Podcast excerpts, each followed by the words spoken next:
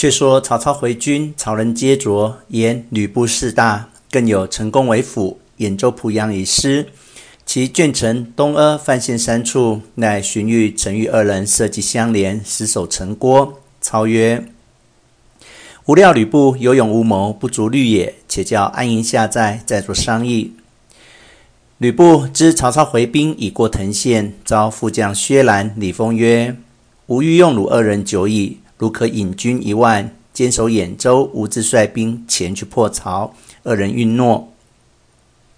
陈宫急入见曰：“将军弃兖州，欲何往乎？”不曰：“吾欲屯濮阳，以成鼎足之势。”公曰：“差矣。薛兰必守兖州不住。此去正南一百八十里，泰山路险，可伏精兵万人在彼。曹兵闻失兖州，必然背道而进，待其过半，一击可擒也。”不曰：“吾屯濮阳，别有良谋，如岂知之？”遂不用陈宫之言，而用薛兰守兖州而行。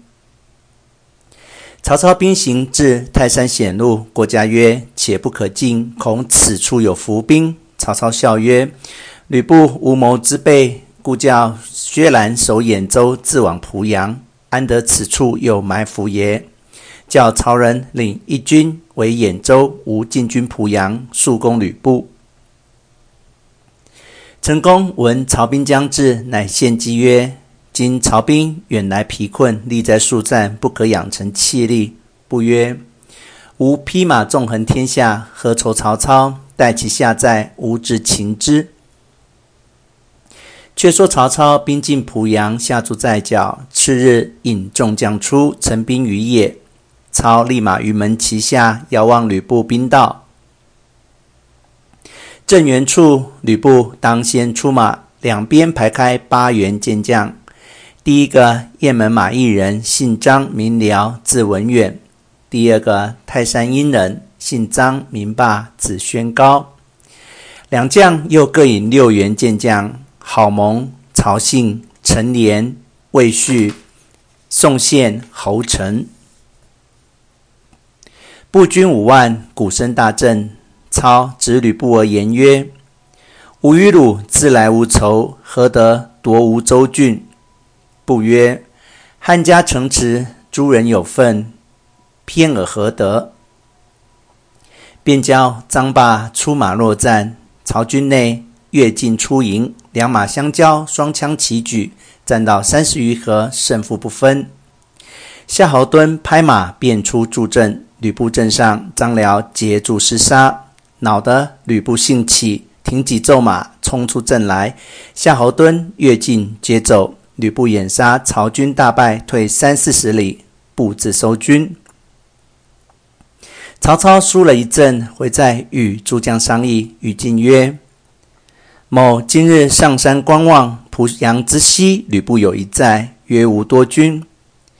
今夜彼将为我军败走，必不准备，可引兵击之。”若得寨，步军必据，此为上策。操从其言，带曹洪、李典、毛玠、吕谦、于禁、典韦六将，选马步军二万人，连夜从小路进发。却说吕布在寨中绕军，陈宫曰：“西寨是个要紧去处，倘获曹操袭之，奈何？”不曰：“他今日输了一阵，如何敢来？”公曰：“曹操是极能用兵之人，须防他攻我不备。”布乃拨高顺，并魏续、侯成引兵往守西寨。却说曹操于黄昏时分引军至西寨，四面屠戮，寨兵不能抵挡，四散奔走。曹操夺了寨，将及四更。高顺方引军到，杀将入来。曹操自引军马来迎，正逢高顺三军混战，将及天明，正夕鼓声大震，人报吕布自引救军来了。操弃寨而走，背后高顺、魏续、侯成赶来，当头吕布亲自引军来到，于禁、乐进双战，吕布不住，操往北而行。山后一彪军出，左有张辽，右有张霸。操使吕谦、曹洪战之不利，操往西而走，忽又喊声大震，一标军至，郝萌、曹信、陈连、宋宪四将拦住去路，众将死战，操当先冲阵，梆子响处，箭如骤雨射将来，操不能前进，无计可托，大叫：“谁人救我？”马军队里一将涌出，乃典韦也，手挺双铁戟，大叫：“主公勿忧。”飞身下马，插住双戟，取短戟十数支夹在手中，故从人曰：“贼来十步，乃呼我。”遂放开脚步，冒剑前行。步军数十骑追至，从人大叫曰：“十步矣！”韦曰：“五步，乃呼我。”从人又曰：“五步矣。”韦乃飞戟刺之，一戟一人坠马，并无虚发，力杀十数人。众皆奔走，韦复飞身上马，挺一双大铁戟，冲杀入去。